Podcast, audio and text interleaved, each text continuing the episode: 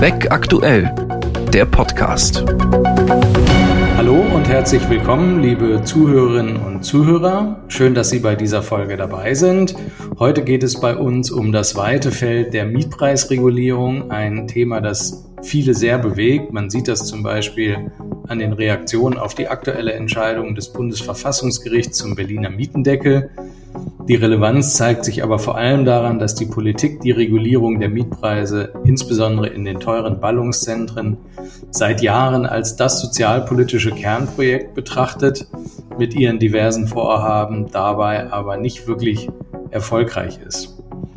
Die Rechtslage zur Mietpreisregulierung ist unübersichtlich. Neben dem Berliner Mietendeckel, den das Bundesverfassungsgericht gerade für nichtig erklärt hat, gibt es noch den bayerischen Mietenstopp, zu dem ebenfalls ein Verfahren in Karlsruhe anhängig ist. Bundesweit gilt seit 2015 die sogenannte Mietpreisbremse, mit der sich das Bundesverfassungsgericht auch schon befasst hat und ihr, anders als dem Mietendeckel, seinen Segen erteilt hat. Die Umsetzung der Mietpreisbremse erfolgt wiederum auch durch Landesverordnungen, die die Gerichte vielfach intensiv beschäftigt haben. Das ist nochmal ein ganz eigenes Thema, über das wir heute sprechen wollen. Und dann spielen bei der Mietpreisregulierung auch noch die Mietspiegel eine wichtige Rolle. Deren Regelung soll jetzt auch nochmal reformiert werden. Ein entsprechender Gesetzentwurf ist gerade in der parlamentarischen Beratung. Wir wollen uns ähm, in dieser Folge mal durch das Regelungsdickicht schlagen, eine kurze Bestandsaufnahme unternehmen und schauen, was jetzt eigentlich wo und wie gilt.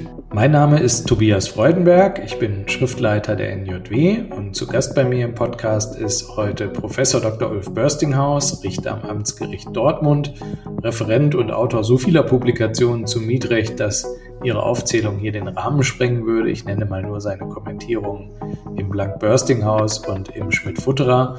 Sein vielfältiges praktisches und wissenschaftliches Engagement für das Mietrecht kommt unter anderem dadurch zum Ausdruck, dass ihm dafür das Bundesverdienstkreuz verliehen wurde und er Ehrenvorsitzender des Deutschen Mietgerichtstages ist. Herzlich willkommen, lieber Herr Professor Börstinghaus. Ja, herzlich willkommen, Herr Freudenberg. Zu Beginn müssen wir natürlich ähm, über den Beschluss des Bundesverfassungsgerichts sprechen, den viele genau so vorhergesehen haben wollen, weil das Gesetz ja offensichtlich verfassungswidrig gewesen sei.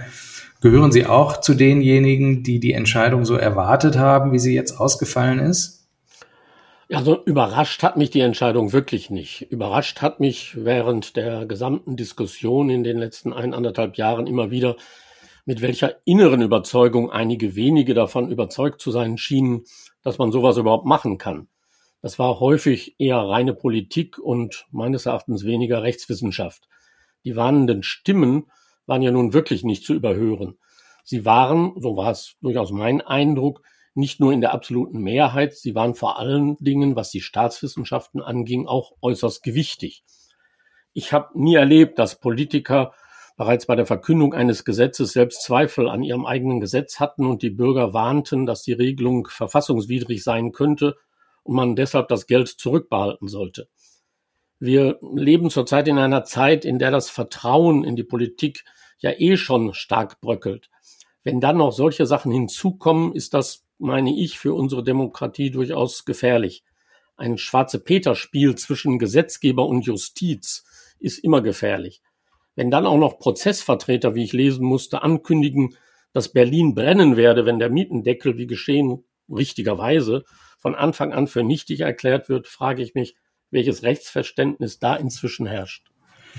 Jetzt hat das Gericht ja ähm, nicht zur materiellen Frage gesagt, sondern ähm, die Regelung für nichtig erklärt, weil dem Land Berlin die Gesetzgebungskompetenz fehlt. Wenn wir das jetzt mal aus der mietrechtlichen Perspektive betrachten, ist vor allem interessant die Frage, ob das Mietpreisrecht dem bürgerlichen Recht zuzuordnen ist, dann Kompetenz des Bundes und dort von ihm abschließend geregelt ist, oder ob es zum Wohnungswesen gehört, äh, dann wären die Länder zuständig. Aus Sicht des Zweiten Senats ist ersteres der Fall.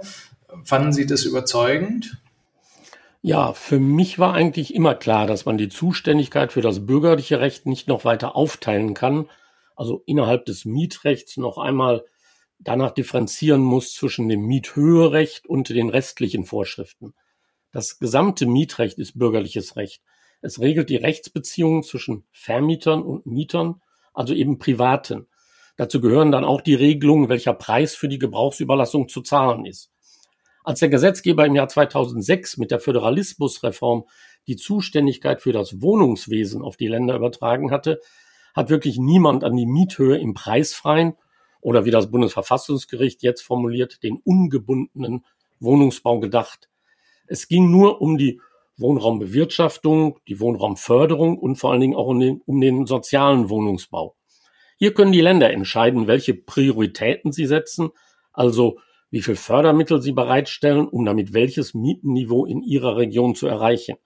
Eingriffe in privatrechtliche Verhältnisse ohne Eigenleistung der Länder, so wie Berlin es jetzt mit dem Mietendeckel wollte, sind etwas ganz anderes und haben mit Wohnungswesen im Sinne der Kompetenznorm des Grundgesetzes gar nichts zu tun. Jetzt können wir ja davon ausgehen, dass ähm, die Mietpreisregulierung auch ein großes Thema im Bundestagswahlkampf wird und dass je nachdem, wie die Konstellation nach der Wahl im September ausfällt, ähm, die Regelung sozusagen bundesweit ähm, beschlossen wird, dann hätte sich, würde sich sozusagen die kompetenzrechtliche Frage nicht mehr stellen. Ein kurzer Blick in die Glaskugel. Wie würde der Senat ähm, in der Sache entscheiden dann?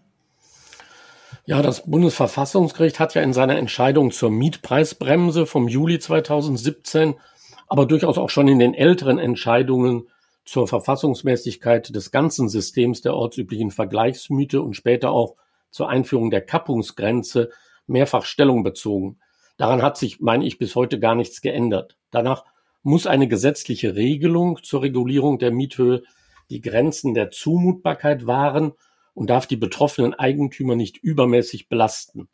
Bei der Ausgestaltung solcher zwingender mietrechtlicher Vorschriften muss der Gesetzgeber dann sowohl die Belange des Mieters als auch die des Vermieters in gleicher Weise berücksichtigen, was wiederum nicht heißt, dass zu jeder Zeit und in jedem Zusammenhang alle dasselbe Gewicht haben müssten. Eine einseitige Bevorzugung oder Benachteiligung steht aber mit den verfassungsrechtlichen Vorstellungen eines sozial gebundenen Privateigentums nicht im Einklang.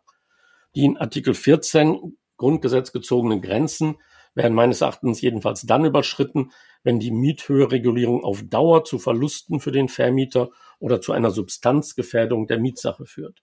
Das Bundesverfassungsgericht unterscheidet immer zwischen der Schutzbedürftigkeit von Bestandsmietern und dem Schutz von den Mietinteressenten, also denjenigen, die erst eine Wohnung suchen.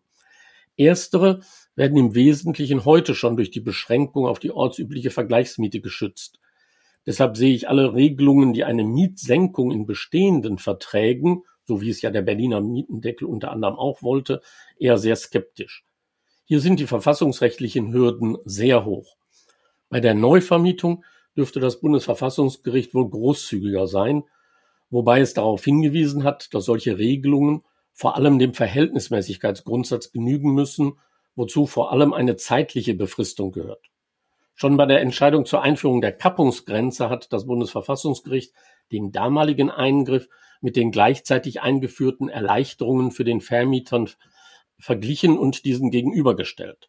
Es würde also darauf ankommen, wie das Gesamtpaket in Zukunft aussieht. Im Ergebnis dürfte entscheidend sein, dass eventuelle neue Regelungen dafür sorgen, dass mehr nicht weniger gebaut und die Mangellage verringert wird. Wir sind mal gespannt, ob und was der Gesetzgeber noch macht und ziemlich sicher kann man davon ausgehen, dass ein entsprechendes Gesetz wieder in Karlsruhe landen würde und wie das Gericht dann darüber entscheidet. Ähm, jetzt mal kurz zu den praktischen Folgen der Entscheidung aus Karlsruhe. Laut dem Berliner Senat sind in der Bundeshauptstadt viele, viele Mietverhältnisse betroffen, bei denen aufgrund des Mietendeckels die Mieten reduziert wurden. Was gilt jetzt für die? Können bzw. müssen die Mieter nachzahlen? Sind sie automatisch im Verzug? Können sie möglicherweise gekündigt werden? Können Sie das kurz darstellen? Ja, so anders als von interessierten Kreisen gefordert, hat das Bundesverfassungsgericht das Gesetz ja als von Anfang an für unwirksam erklärt. Das bedeutet, dass alle Mietbeschränkungen aufgrund der Regelungen dieses Berliner Gesetzes unwirksam sind und zwar extunk, also von Anfang an. Das heißt, Haben die Parteien eine höhere Miete vereinbart und der Vermieter hat diese nur wegen der gesetzlichen Regelung nicht verlangt, in Berlin spricht man insofern dann immer von Schattenmiete, so kann der Vermieter die höhere Miete vom Zeitpunkt der Vereinbarung verlangen. Die Beschränkung hat es ja aufgrund der Entscheidung des Bundesverfassungsgerichts juristisch nie gegeben. Es handelt sich gerade nicht um eine Mieterhöhung im Bestand, weshalb die Regeln des äh, BGB, die 558 fortfolgende BGB, gerade nicht gelten, weshalb eben auch keine Jahressperrfrist und auch keine Kappungsgrenze gilt. Haben die Vermieter in der Vergangenheit wegen des Mietendeckels eine unterhalb der Marktmiete liegende Miete vereinbart, können sie diese zumindest ab sofort auf die ortsübliche Vergleichsmiete erhöhen. Hier gilt dann aber die Jahressperrfrist und die Kappungsgrenze und auch rückwirkend ist eine Mieterhöhung nicht möglich. Schadensersatzansprüche gegen das Land wegen des legislativen Unrechts, das das Land Berlin hier wohl schon fast mit Dolus Eventualis begangen hat, bestehen aber weder für Mieter, die sich darauf verlassen haben, eine Wohnung zu einer geringeren Miete anmieten zu können, noch für Vermieter, die Teile der ihnen nach den gesetzlichen Vorschriften eigentlich zustehenden Miete nicht erhalten haben. Das Land Berlin hat aber äh, einen Fonds eingerichtet. Sicher Wohnenhilfen heißt der, aus dem dann Mieter im Rahmen eines zinsfreien Darlehens unterstützt werden sollen, die wegen des rechtswidrigen Gesetzes in finanzielle Not geraten könnten. Was die Kündigung angeht, gelten die allgemeinen Regeln. Eine ordentliche Kündigung setzt einen Rückstand in Höhe einer Monatsmiete über einen Zeitraum von einem Monat voraus. Aber das Ganze muss schuldhaft geschehen sein. Und da kann man durchaus bis zur Veröffentlichung der Bundesverfassungsgerichtsentscheidung seine Zweifel haben. Die außerordentliche fristlose Kündigung verlangt in den vorliegenden Fällen regelmäßig einen Rückstand von zwei Monatsmieten, aber eben auch nur ein Vertreten müssen, was ja bekanntlich erheblich weniger ist als Verschulden. Da viele Vermieter angekündigt haben, auf Nachzahlungen zu verzichten, würde ich meinen, dass der Mieter zunächst auf die Nachricht seines Vermieters hinsichtlich des Rückstandes warten kann, für die Zukunft aber ab sofort die vereinbarte höhere Miete zahlen muss. Spannend und schwierig wird die Antwort auf die Frage sein, welche Mieten bei der Mietspiegelerstellung für den Mietspiegel 2021, der in diesen Tagen gerade in Berlin veröffentlicht wird, hätte einfließen müssen und welchen Einfluss eventuelle Mängel auf die Verwendbarkeit dieses Mietspiegels in, Zustimm in zukünftigen Zustimmungsverfahren zumindest als Indiz haben wird. Nach 558 Absatz 2 BGB sind nämlich Mieten solcher Wohnungen ausgenommen, bei denen die Miethöhe durch Gesetz oder im Zusammenhang mit einer Förderzusage festgelegt worden ist. Das ist zwar aufgrund der Nichtigkeitserklärung der Beschränkung durch das Bundesverfassungsgericht formal nicht der Fall, aber die Mieten, die trotzdem niedriger vereinbart wurden und nicht erhöht werden konnten, fallen nach Sinn und Zweck schon unter diese Regelung. Schattenmieten sind auf jeden Fall zu erfassen, soweit sie zulässig waren.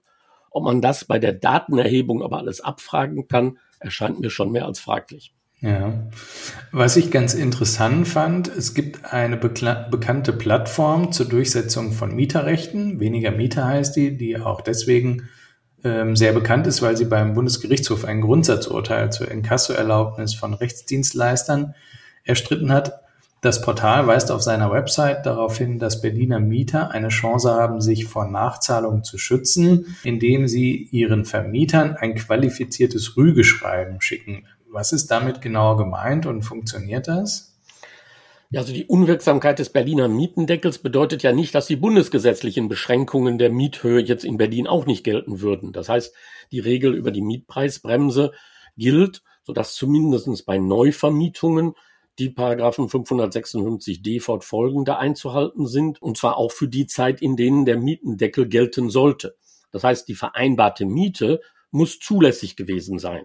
Für die den Zeitraum, für den der Mietendeckel gelten sollte, gab es in Berlin zwei Mietenbegrenzungsverordnungen, die nach zwei Entscheidungen des Bundesgerichtshofs auch wirksam waren. Also von daher muss man sich dann mit den Grenzen der Mietpreisbremse beschäftigen.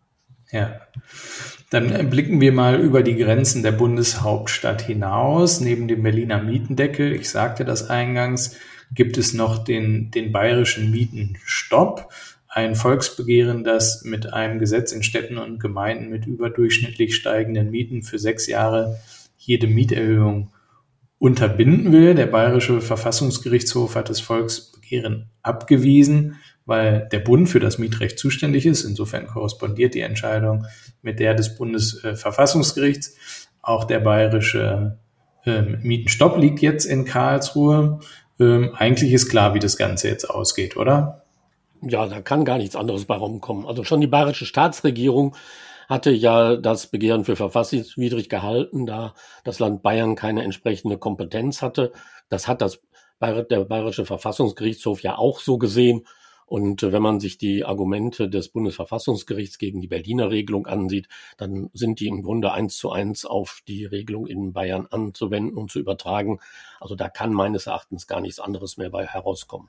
Die zentrale Regelung zur Mietpreisregulierung ist die sogenannte Mietpreisbremse, die im Bund seit 2015 gilt. Sie klang schon mehrfach an in unserem Podcast.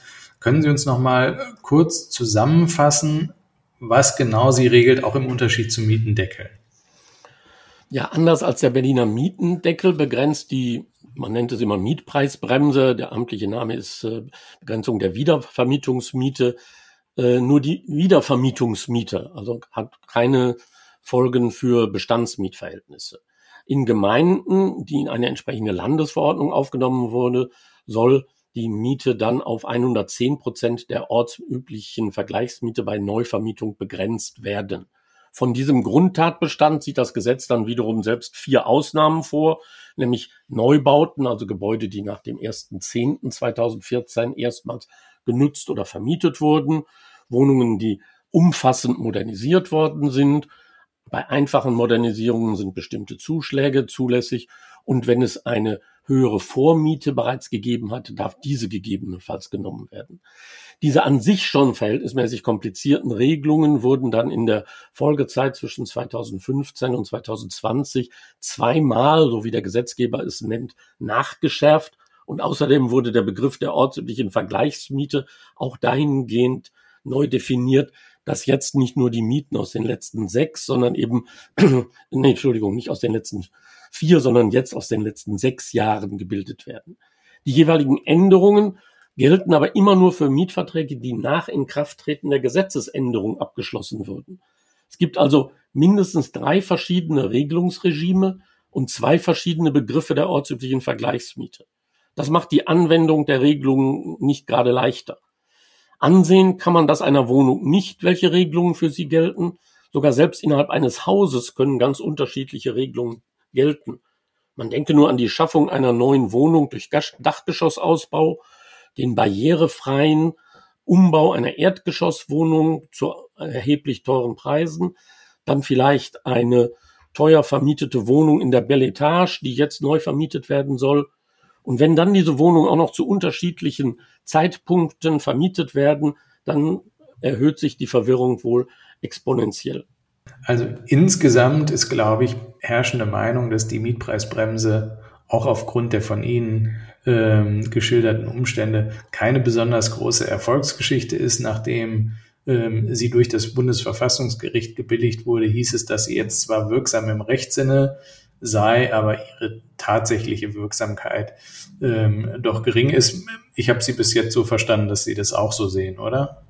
Ja, also das ist also sicher kein gesetzgeberisches Leuchtturmprojekt, was da auf den Weg gebracht wurde. Das liegt unter anderem auch noch an dem Punkt, dass die Durchsetzung der ganzen Regelungen ja dem Mieter überlassen wurden und irgendwie äh, widerspricht es uns doch, einen Vertrag zu unterschreiben und dann ein paar Tage später zu sagen, äh, wir wollen uns aber daran nicht halten. Ja. Ähm, jetzt spielt noch eine gewichtige Rolle äh, bei der Mietpreisbremse die Umsetzung durch Landesverordnung. Das ist, ich glaube, man kann das ähm, als regelrechte Posse bezeichnen. Sie haben das mal ähm, heftig in einem NJW-Editorial kritisiert. Können Sie uns mal erklären, ähm, was die Länder da machen müssen und was daran offenbar so schwierig ist, dass sie es nicht schaffen? Ja, der Bundesgesetzgeber war der Auffassung, dass die Länder näher dran sind und viel besser entscheiden können, in, für welche Regionen diese Beschränkungen gelten sollen. Der Mietemarkt in Deutschland ist eben sehr äh, aufgesplittert. Es gibt eben die ähm, Städte mit angespanntem Wohnungsmarkt und gibt, es gibt Regionen, in denen Leerstand herrscht. Und deshalb soll eben regional entschieden werden, wo diese sogenannte Mietpreisbremse dann eingreift. Und deshalb müssen die Länder die Mietpreisbremse regional in Kraft setzen. Es gab schon einige Jahre vorher äh, eine Möglichkeit für die Länder, den Anstieg von Mieten im Bestand etwas zu bremsen, indem sie die Kappungsgrenze von 20 auf 15 Prozent herabsetzen. Da haben die Länder damals sehr extensiv von Gebrauch gemacht und das wollte der Bund etwas bremsen und hat deshalb eine kleine Hürde aufgebaut. Und äh, die besteht darin, dass die Länder jetzt bei der Mietpreisbremse begründen müssen, warum sie eine Gemeinde aufgenommen haben. Das steht in der Ermächtigungsgrundlage sehr deutlich so drin. Die Länder haben sich mit der Umsetzung erstaunlich schwer getan. 13 Länder haben Mietpreisbegrenzungsverordnungen erlassen. Sieben davon wurden später von Gerichten kassiert. Warum das so ist, ich kann es schwer nachvollziehen. Eine Begründung äh, für ein Gesetz zu veröffentlichen, ist eigentlich nicht so ganz schwierig. Landesverwaltungen waren es aber anscheinend nicht gewohnt, ihr Verhalten begründen zu müssen. In Hessen hat man sich sogar gänzlich geweigert, eine Begründung zu veröffentlichen, obwohl das Gesetz dies so vorschreibt. Man wollte die Justiz sogar mit einem Entwurf abspeisen. Entsprechend hat der BGH die dortige Verordnung bekanntlich für unwirksam erklärt. Im Augenblick entwickelt das Land Brandenburg wieder viel Fantasie bei der Umsetzung der Mietpreisbremse. Nachdem es nämlich schon einmal mit echter Rückwirkung die Regeln in Kraft gesetzt hatte, nachdem das Amtsgericht Potsdam richtigerweise die dortige Verordnung für unwirksam erklärt hatte, hatte man es nicht geschafft, bis zum Auslaufen der, letzten Verordnung am 31.12.2020 eine neue Verordnung zu veröffentlichen. Deshalb hat man am Ende des Jahres einfach einen Entwurf einer neuen Verordnung veröffentlicht. Der soll jetzt, so liest man zwar drei Monate später vom Kabinett verabschiedet worden sein, aber nach meinem Wissen ist er bis heute noch nirgendwo veröffentlicht worden. Was ähm, gilt dann eigentlich jetzt, wenn es an einer wirksamen Landesverordnung fehlt? Ja, wenn es keine Landesverordnung gibt, dann gilt die Mietpreisbremse äh, schlicht nicht. Und ob man sie rückwirkend in Kraft setzen kann, da habe ich große Zweifel. Meines Erachtens ist das eine echte Rückwirkung, denn die Mietvertragsparteien müssen doch zu dem Zeitpunkt, zu dem sie den Mietvertrag abschließen, im Grunde ins Gesetz gucken können und äh, wissen, an welche Grenzen sie sich halten müssen. Und wenn Sie dann einen Mietvertrag abschließen und Monate später sagt Ihnen jemand, aber das hättet ihr damals nicht so machen können, dann ist das wohl ein verfassungswidriger, eine verfassungswidrige echte Rückwirkung. Jetzt spielen neben den Ländern bei der Mietpreisregulierung auch die Kommunen noch mit, ähm, nämlich durch die Mietspiegel. Da gibt es auch eine ganze Reihe von Defiziten. Wo genau liegen die? Ach, ich bin mir gar nicht so sicher, ob es da wirklich Defizite gibt.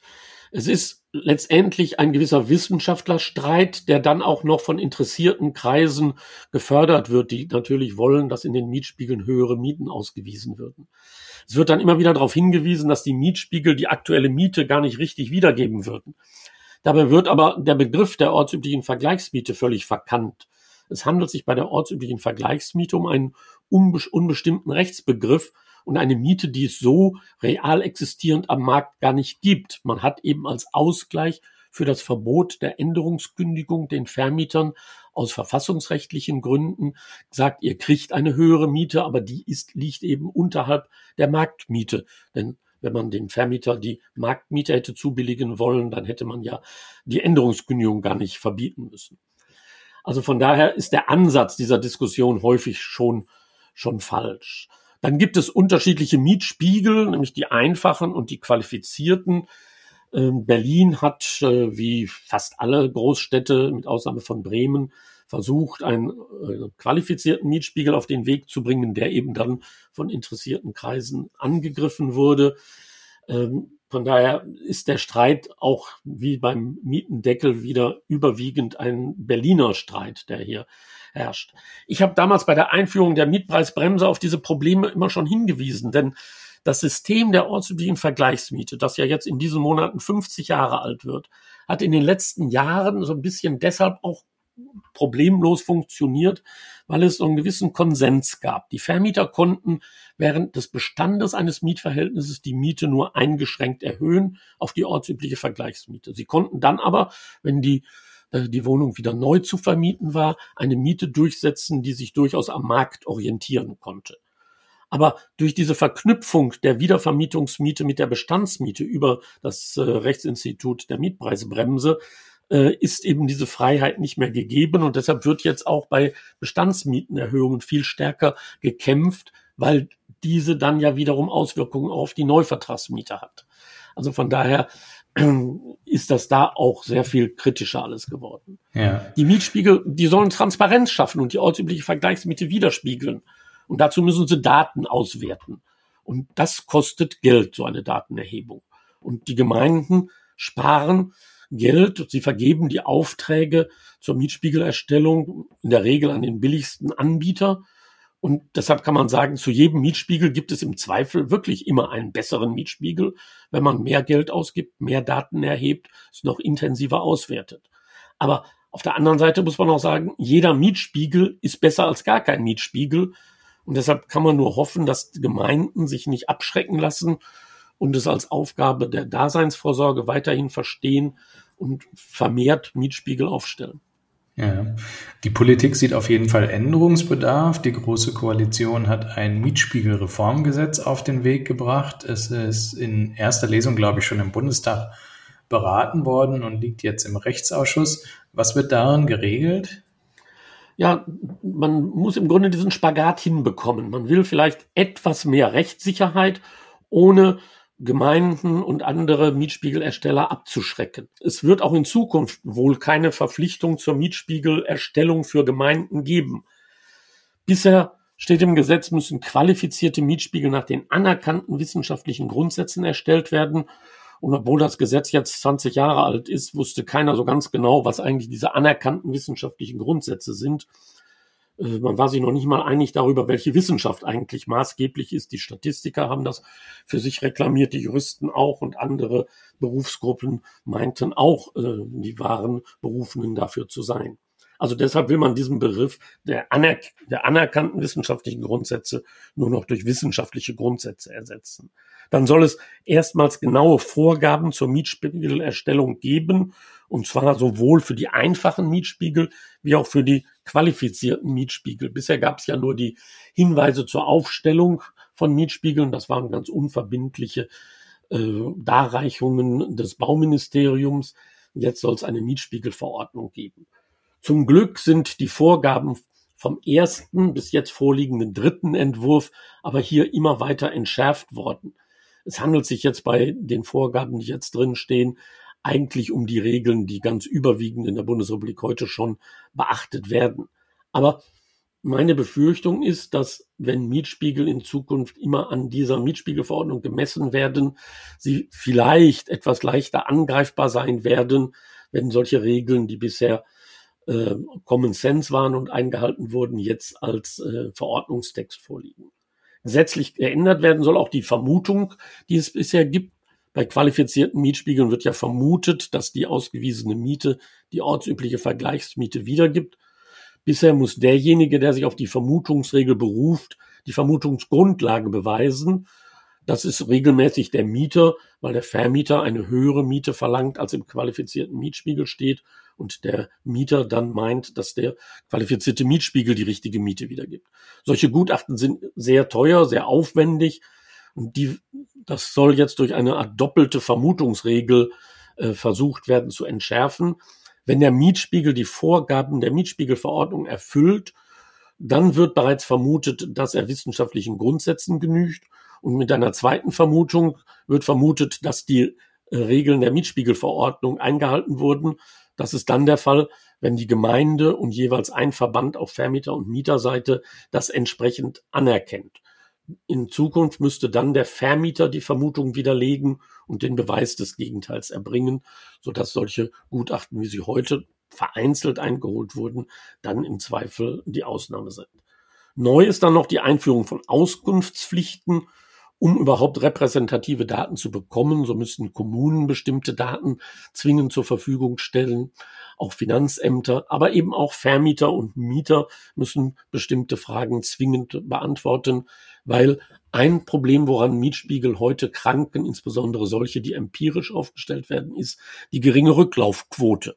Denn man muss ja fairerweise sagen, ein Mieter, der einen Fragebogen vom Mietspiegelersteller zugeschickt bekommt, dem müsste man ja im Anschreiben darauf hinweisen, nicht, lieber Mieter, die Gemeinde und wir wollen einen neuen Mietspiegel erstellen, damit dein Vermieter in Zukunft die Miete erhöhen kann. Bitte sag uns mal Folgendes über deine Wohnung. Und deshalb sind die Rücklaufquoten solcher Fragebögen im Grunde im Augenblick äh, irrsinnig niedrig. Und deshalb kann man durchaus an der Repräsentativität der Daten zweifeln. In Zukunft soll eine Auskunftspflicht auf solche Fragen dann bestehen.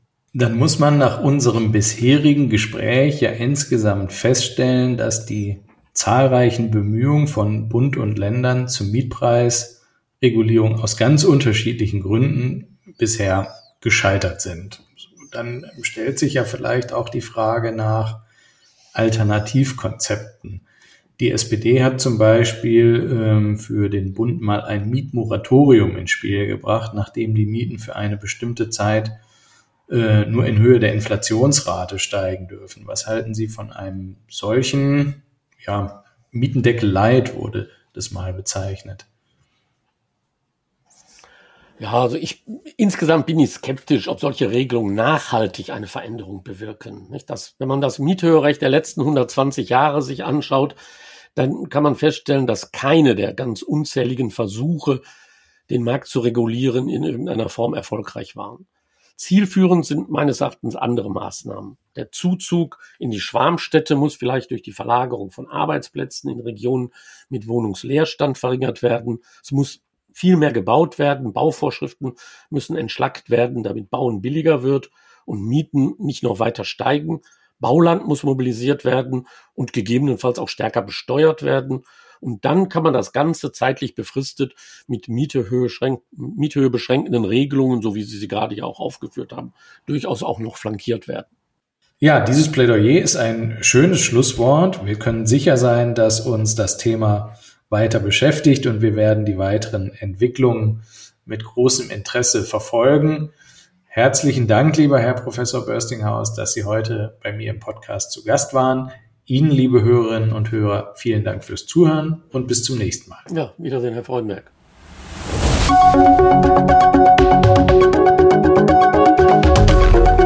Das war Beck aktuell, der Podcast.